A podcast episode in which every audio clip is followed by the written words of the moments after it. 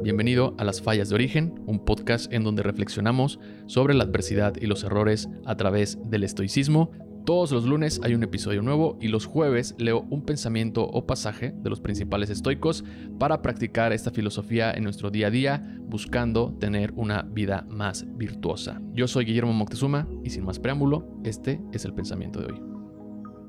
No busques que todo pase como desearías que pasara, Mejor desea que todo pase como pasará realmente y tu vida fluirá mejor, dice Epicteto. ¿Te pasó algo que desearías que no hubiera pasado? ¿Qué es más fácil cambiar? ¿Nuestra opinión o el evento que además ya está en el pasado? Realmente la respuesta es obvia, pero difícil de aplicar o entender. El arte de la quiesencia es lo que los estoicos llamaban aceptar las cosas en lugar de pelearlas.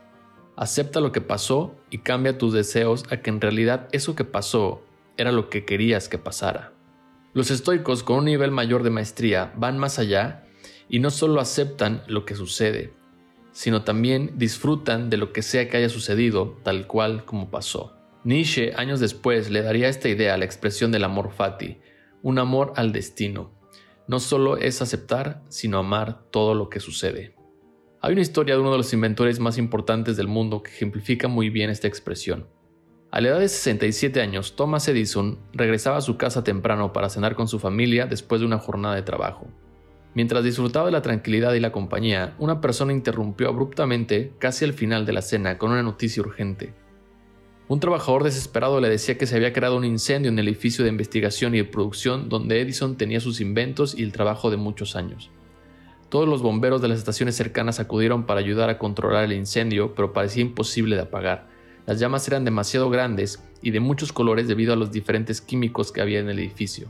Edison llegó lo más rápido que pudo al lugar y se abrió paso hasta donde el fuego le permitió para solo contemplar cómo su trabajo era consumido. Cientos de personas y trabajadores preocupados veían el inmenso incendio, entre ellos el hijo de Edison que estaba en shock ante la tragedia. Su padre lo alentó y después de calmarlo le dijo lo siguiente. Anda a ver rápido por tu madre y sus amigos, nunca van a ver un fuego como este otra vez. Su hijo no podía creer lo que su padre le acababa de decir y Edison agregó, no te preocupes, solamente nos hemos liberado de mucha basura. Esta reacción es una maestría por parte de Thomas Edison. Años de trabajo, de investigación y de innovación ahora solo eran cenizas. Él y sus inversionistas pensaban que estaban cubiertos ante este tipo de desastres, pero solo pudieron recuperar un tercio del total. La desesperación nunca se hizo presente en Edison, no se enojó, no se enfureció, no se puso a lamentarse, en lugar de eso se puso a trabajar. Al día siguiente le dijo a un reportero que no era muy viejo para comenzar de cero. He pasado varias veces por ese tipo de situaciones y puedo decir que previenen al hombre de afligirse con el aburrimiento, terminó de decirle al reportero. La metáfora del fuego es una de las ideas que los estoicos amaban. Marco Aurelio escribió, un fuego ardiente hace llama y brillo de todo lo que se le arroja. Eso fue lo que hizo Thomas Edison.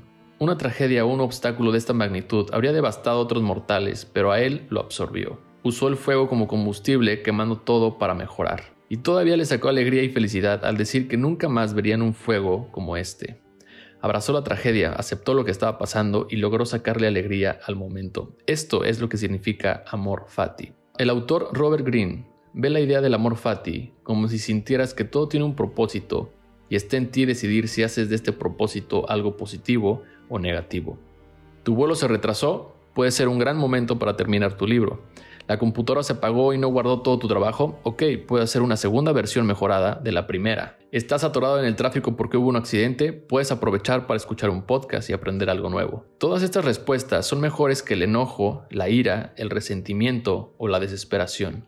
La próxima vez que estés en una situación adversa, recuerda, amor, fati.